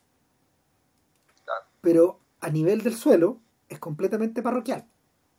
Eso lo observas otra vez en, West Side Story, lo observas en Días de Radio, lo, lo observas en Mean Streets, lo observas en La Edad de la Inocencia. Eh, lo, observas en Two ah, Lovers. Claro. ¿Cómo se, llama, ¿Cómo se llama este director, Puta, te voy a decir. ¿Cómo se llama este director que hizo una película que mi nombre no me acuerdo? ¿Cachai? que puta, es un director actual que puta, hace películas sobre gente privilegiada y muy desagradable. Ah, Whit Stillman. ¿Perdón? Uno de ellos es Whit Stillman, pero yo creo que tú, estás, tú, tú estás hablando de el tipo que hizo Queen of Earth. Sí. Y otra película que transcurre en Nueva York donde actúa uno de los Beastie Boys. Sí, sí. ¿Actúa Horowitz o actúa...? Sí, Horowitz. Sí, sí. Horowitz. Y esa película, que no me acuerdo cómo se llama, donde actúa la niña, que si actúa la niña de los que actúa en una serie de eventos desafortunados. ¿Ya? Esa actriz, ya más grande, claro. ya adulta. Pero y claro, una cosa que llama la, impresión de, llama la atención de esa película es que ellos viven en un barrio súper privilegiado, bien cuico, y que también, y ellos no salen de ahí. En el fondo es como un pueblito eh, en medio de Nueva York, sin embargo, la lógica, la calma, el, el, confort y, y, un poco los tiempos, es como si vivieran puta, en el pueblito más cuico con ético, en medio de Nueva York, en la ciudad. Entonces, puta, bueno, acá, acá lo que tenemos es, es, algo parecido, pero lo contrario. Puta, un pueblo sordio, sin expectativas, Sin, sin dar, que no le da muchas muchas oportunidades y opciones para que, puta, para que los cabros hagan algo, digamos, aparte de drogarse, molerse a combos. Y claro, el, baile. Pero que estos mismos muchachos habitan esto, puta, de esa manera, de esa manera parroquial. Y, esa manera que, puta, que es opresiva, ya sea para la gente, para las mentes más, las mentes más brillantes, más inquietas, y también para las minorías sexuales. Sobre todo en el caso puta, donde, al menos la, el, hay escenas hay escena explícitas al respecto, que eh, al menos en aquel entonces, puta, los americanos eran particularmente homófobos.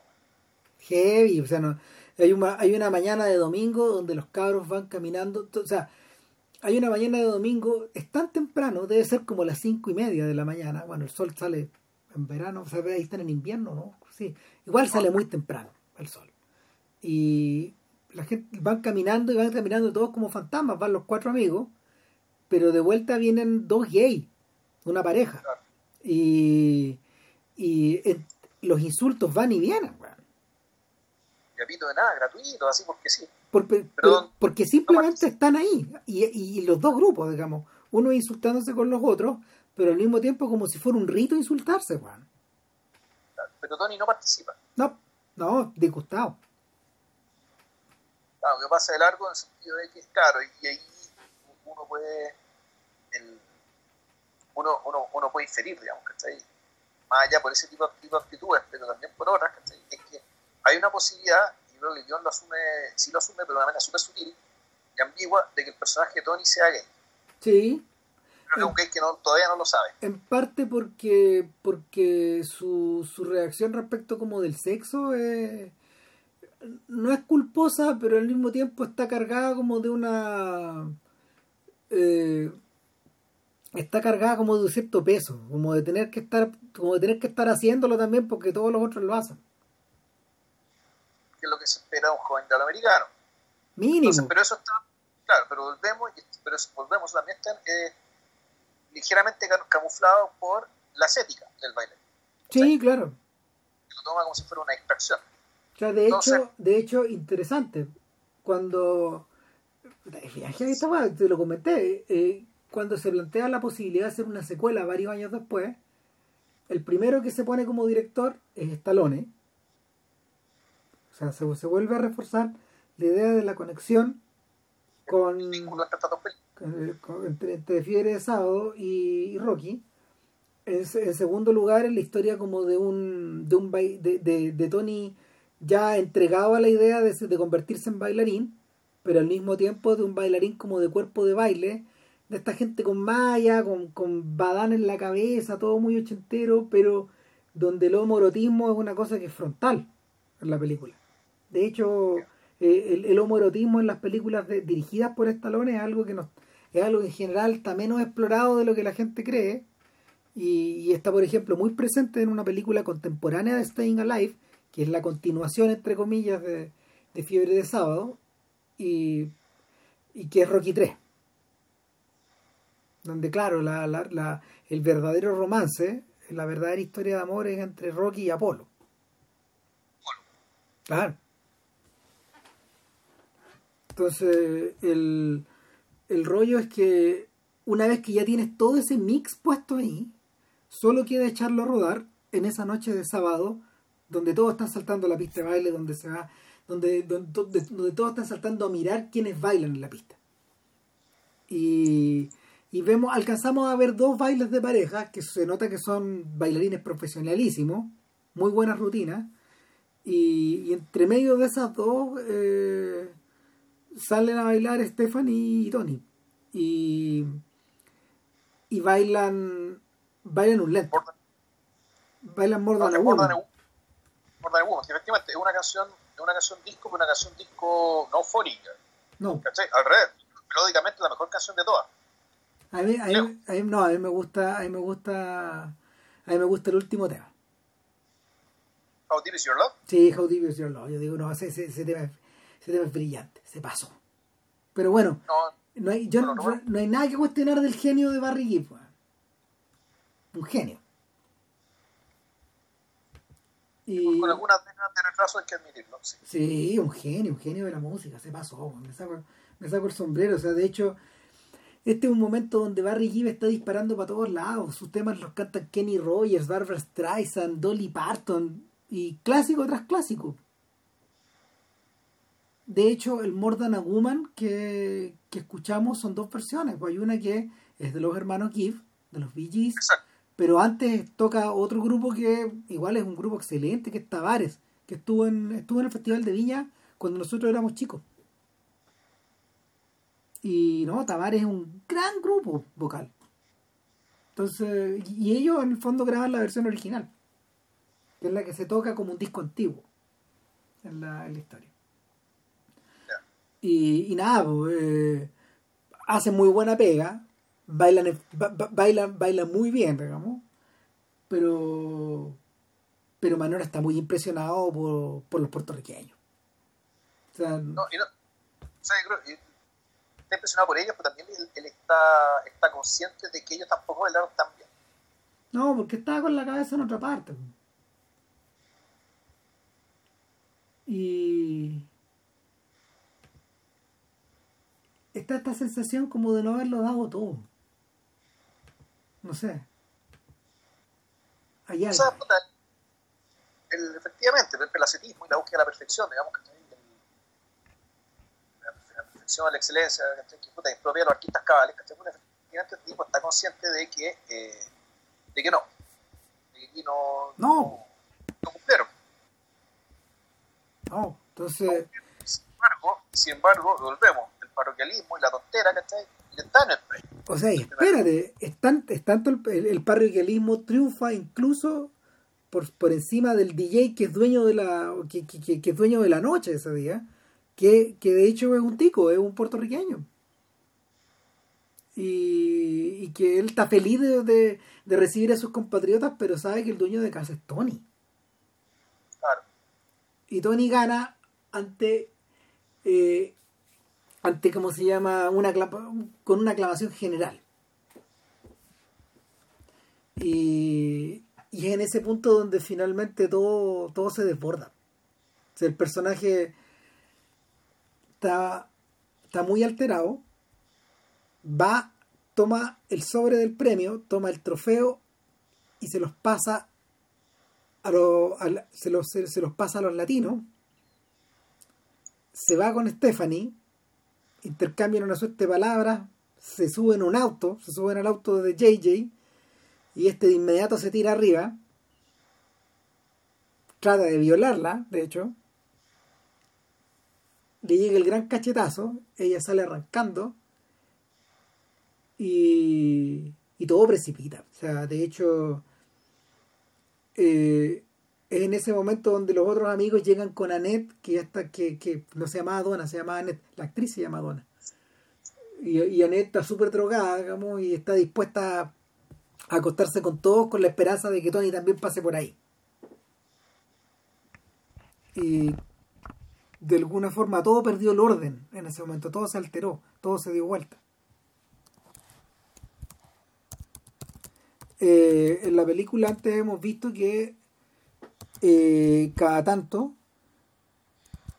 los personajes rematan la noche yendo a mm, yendo a uno de los puentes. No, un puente, a lo mejor el mismo puente Brooklyn. Si mal- mal- No, no el puente Brooklyn. Tampoco se parece un poco al puente de Queensboro porque tiene dos pisos. Pero, pero la verdad, la ignorancia de uno puede más. No sabría Sí, decir. En realidad da lo mismo que puente. Da lo mismo, da lo mismo, pero pasan la noche en el puente, Juegan ahí a colgarse, a descolgarse como los monos. Puta. Y, y le han dado un, le han dado un susto de muerte a Annette la primera noche, que anduvieron descolgados. Pero esta vez el que, el que quiere subirse es JJ. Y JJ no conoce, no conoce el puente como estos otros pelotas. No conoce el juego. Y la cosa va mal. ¿Lo contamos o no lo contamos?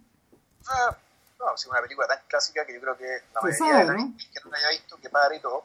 En el fondo, eh, puta, JJ, el, y eso lo, cuando una vez que pasa la tragedia, ¿cachai? Entonces el mismo Donny Manero, como es más inteligente, él dice, puta, hay gente que se suicida sin suicidarse. ¿Ya? Entonces, ahí lo que ocurre es que JJ, eh, sin suicidarse directamente, propicia como un acto fallido su propia muerte. En el fondo, puta, para arrancar de la vida, digamos, para arrancar, no para arrancar, no tanto para arrancar de un pasado terrible, sino para arrancar de un futuro al cual le tiene un, le tiene un tremendo pánico y para el cual naturalmente no se siente preparado, porque él es un niño. Antes que todo, es un niño. Eh, es un niño, por ejemplo, y que te cuenta que es un niño, cuando se produce la mocha con los, con los puertorriqueños, él no se baja el auto, porque tiene mucho miedo. Tal cual. Que es más chico, es más inmaduro. Eh, está metido en este forro y, y, claro, en realidad no tiene herramientas para lidiar con lo que viene. Y ni Tony, ni el hermano de Tony, que aunque si bien ya no es cura, sí podría tener alguna herramienta para aconsejarlo, los pide en el momento adecuado para que le den algún tipo de orientación todo un gran malentendido y es trágico. en ese sentido, el, este personaje eh, uno podría entenderlo un poco como una especie de contraparte. Sí. Es decir, la verdadera contraparte no es el hermano. Claro, el, el, que está en el lado opuesto. Es decir, dentro de este mundo, dentro de estos mundos puta, parroquiales, cerrados, estrechos, estrechos de mira, estrechos de oportunidades, estrechos de todo, hay gente que está, que como Tony, tiene la herramienta para salir, si quiere hacerlo poco de suerte, la ayuda de los amigos, sobre todo los nuevos amigos, no los viejos y, y, también están los otros que en realidad, por mala fortuna, por mala genética, por malas decisiones, están básicamente entonces, la, se van a ser tragados. Y, y, ante la posibilidad de ser tragado, es decir, ni siquiera el personaje, este personaje ni siquiera es tragado, sino que se mata para que eso no Claro. Entonces, claro, la, lo que uno podría interpretar la película, sobre todo toda esta secuencia, toda la secuencia final que vemos, como todas las razones que le da el barrio de Brooklyn a Tony Manero va a tener que irse ahí. Exactamente. El único momento, el único momento en que hemos dejado Brooklyn es choro eso. El único momento en que hemos dejado Brooklyn es un instante donde él cree que está romanceando con Stephanie y, y un día de pega no especifican si el día sábado en la tarde o un viernes en la tarde le anuncia a su jefe que va a salir más temprano, el jefe le dice ni cagando, te, te vas cagando de aquí, chao, y él dice renuncio y acompañarte, acompañarte, pues, porque él, está acompañando a Stephanie en su cambio de casa. Acompañarte me costó mi trabajo, le dice. Y claro, ella va, ella va a la ciudad a ocupar el departamento que está dejando un sujeto que alguna vez fue una especie o de profesor o de maestro, pero que también fue pareja de ella. Llegó algo que no la deja muy satisfecha ni, ni muy feliz. Se nota que ha habido una relación, ha habido una relación eh, que no es, no, es frontal, no, es de mirarse a los ojos, sino que hay, hay, hay, ¿cómo se llama? Es dispar. Con un hombre mayor casado probablemente en ese momento, no sé.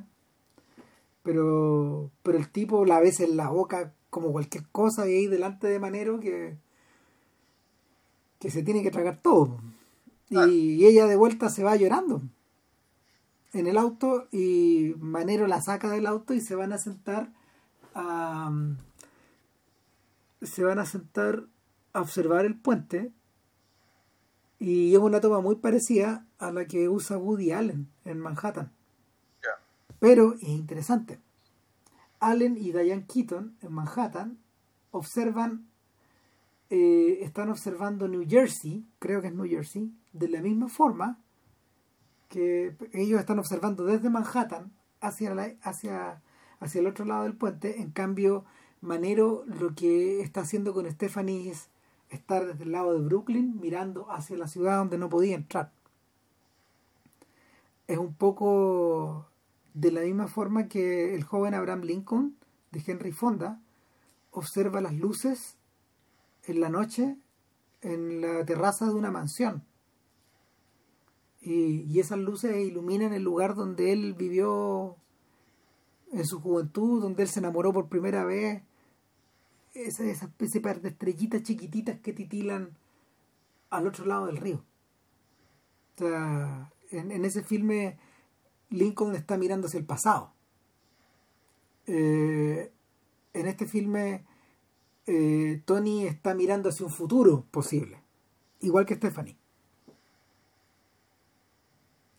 Y, es precisamente en medio de en medio de la tragedia de JJ que que Tony se sube al metro en la noche al ritmo de How Deep Is Your Love de hecho y hace que hace un súper buen un súper buen contraste entre, entre lo amargo de, de, ese circular en el metro en la noche y el romanticismo de la canción.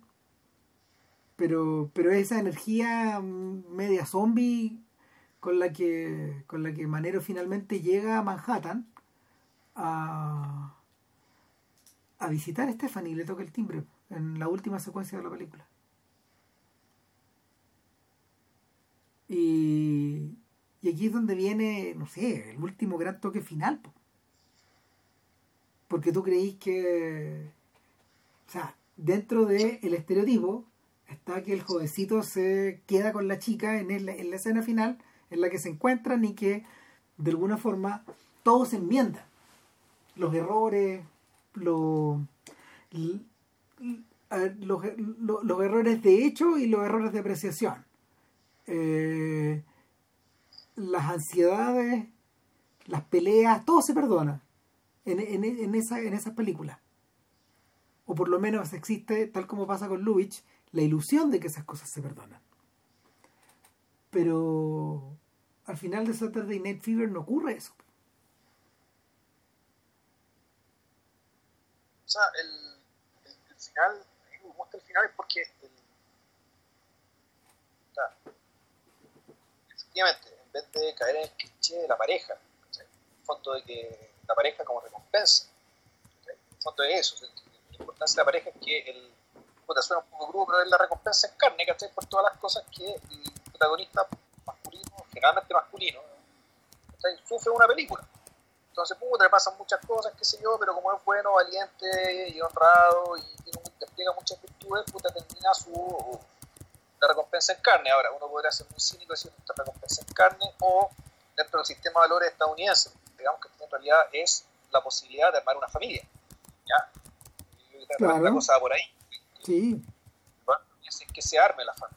Tener tu casa de familia y, y eso es, y es, imaginario, digamos que está. Está, es ubicuo. Está por todas partes. Acá claramente estamos hablando de alguien demasiado joven por lo tanto el, resulta que ella en realidad también es joven. Ella parecía mayor. Tiene 20, 21. Tiene 20, 21 años, tampoco no, no, no mucho más. También es muy joven. Y claro, sin embargo, la película también un poco en la cuerda de que a lo mejor el personaje sí es gay. ¿sabes? O sea, como una, como una posibilidad.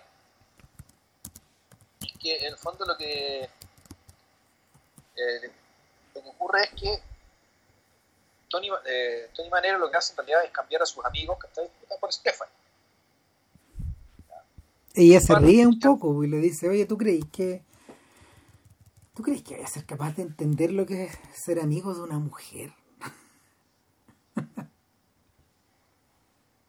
se lo dice. Sí, claro. Y, y, y Manero rotar. Puede rotar. Esta actitud que un poco bien pragmática, consciente de su juventud y consciente también de que, de que él es inteligente y puede aprender. Ah. Es un, es un final es un final interesante porque de alguna manera revierte al final de ¿qué, qué es lo que hace qué es lo que hace Stephanie en vez de besarlo acerca su mano al rostro de Tony y lo acaricia no y cuando se está yendo a negro efectivamente lo ves en la cara sí ¿sí? Es se verdad abrazan, se abrazan como si fueran madre e hijo como si fueran como hermano hermano. pero claro gente no- muy querida entre sí etcétera, Claro. etcétera. la, en el fondo el- el- la posibilidad del sexo. La relación sexual es algo que un poco parece quedar o postergado o, o- superado. Sí. Eh, Al menos el, el final te lo sugiere así, digamos, y por lo tanto, claro, aquí lo que viene, ¿eh? al igual un poco en los 400 golpes. Es el futuro abierto. es un poco eso de, Es- en vez de estar solo, tiene una amiga. Eh, en, en ese sentido, está- yo pensaba en el final de Luces de la Ciudad, por ejemplo. Que funciona igual. O en el final, interesante, en el final de una suerte de remake de esto, que es American Gigolo. American Gigolo lo que está haciendo de alguna manera es usar la premisa de Pickpocket y mezclarla con la premisa de Saturday Night Fever.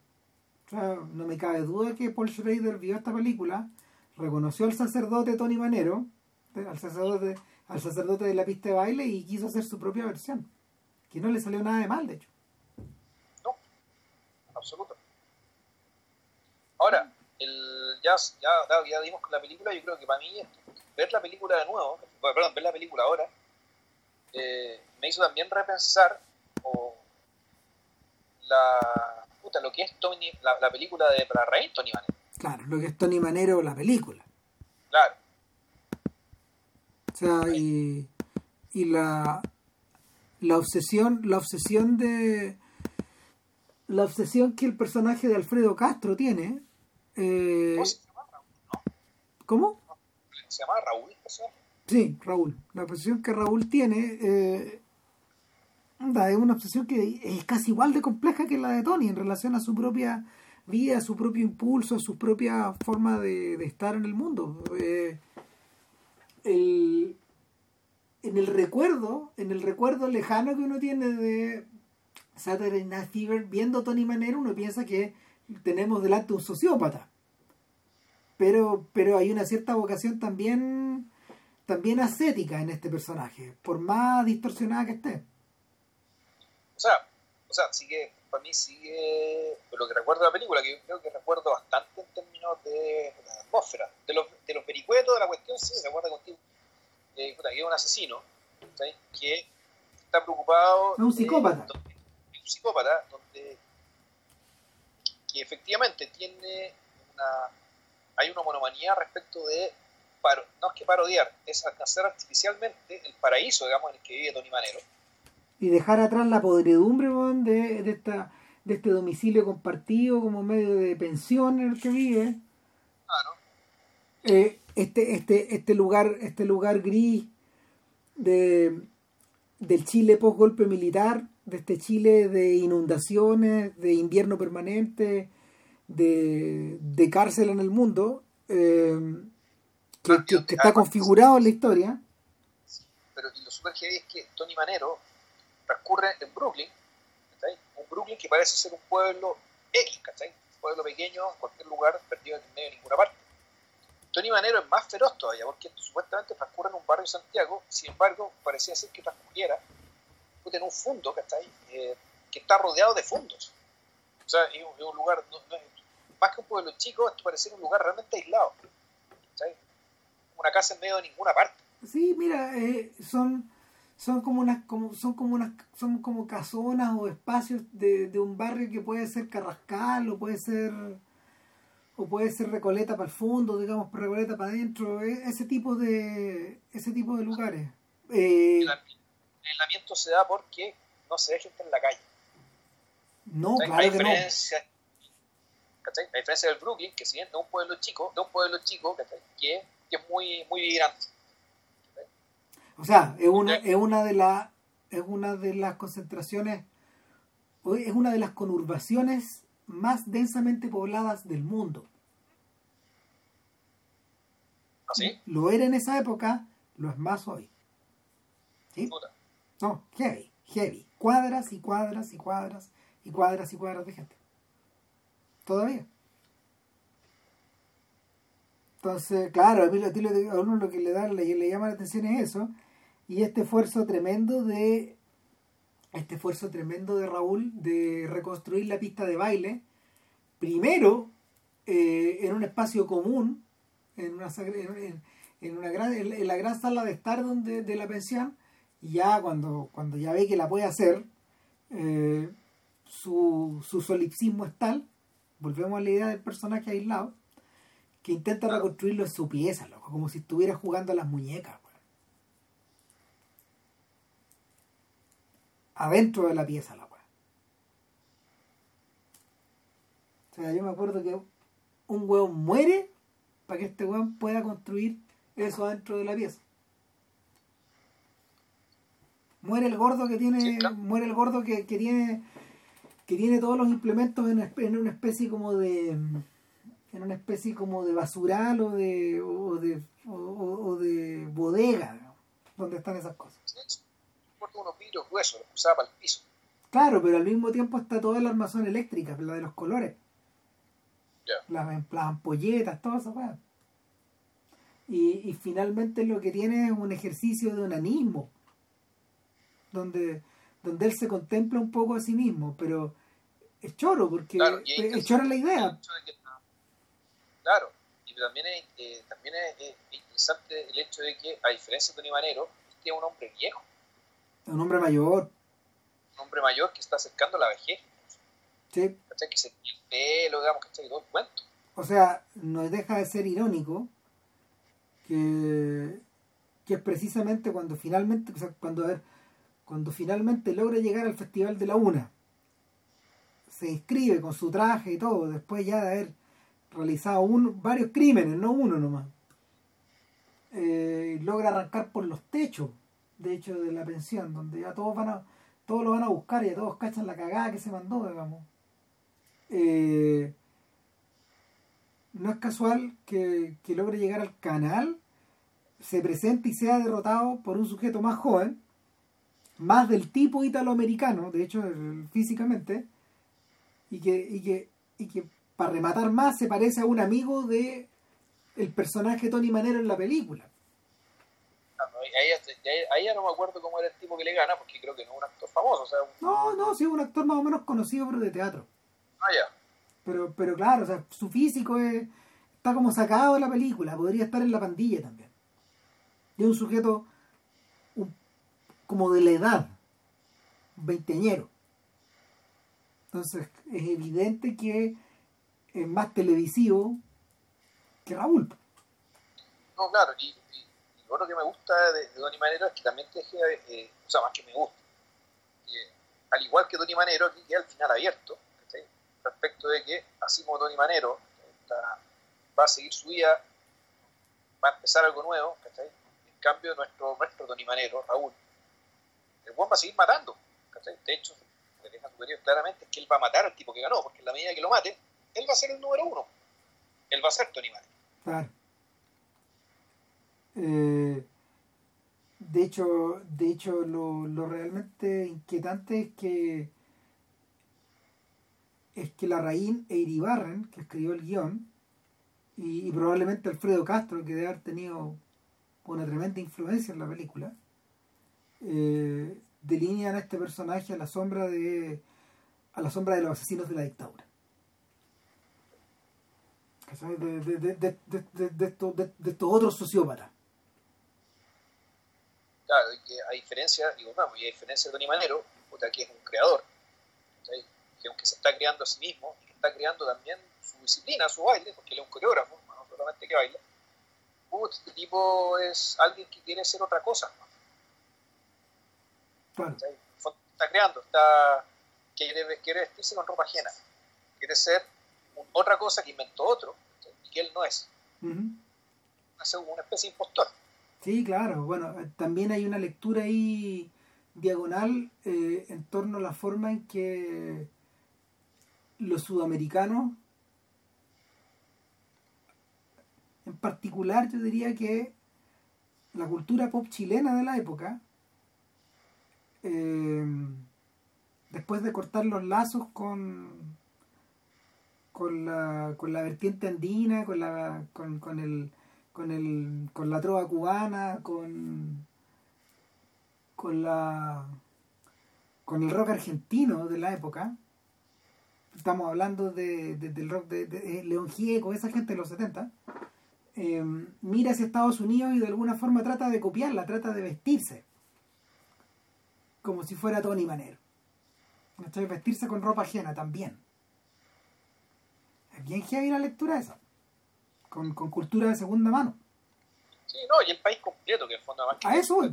claro, sí, asumir además el modelo estadounidense, esa, esa forma de ser, digamos, a partir de, de- de- usando como emblema, que está disputa este fenómeno cultural.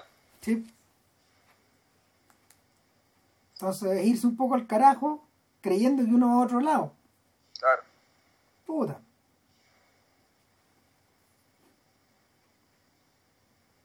Y eso, Y eso sería el podcast, sí, estoy agotado. puta.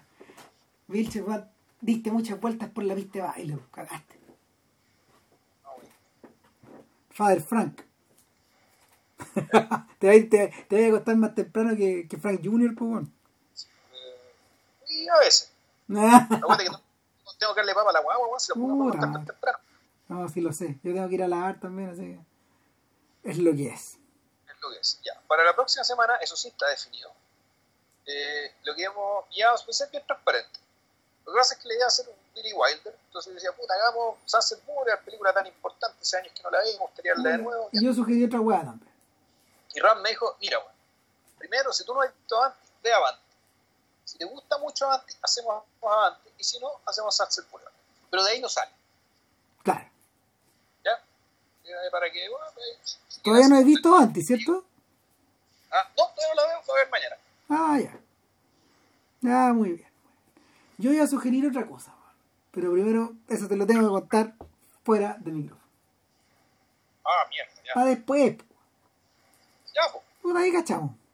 Eso. Ya que estén bien. Flor de abrazo y gracias por escucharnos nuevamente. Chau.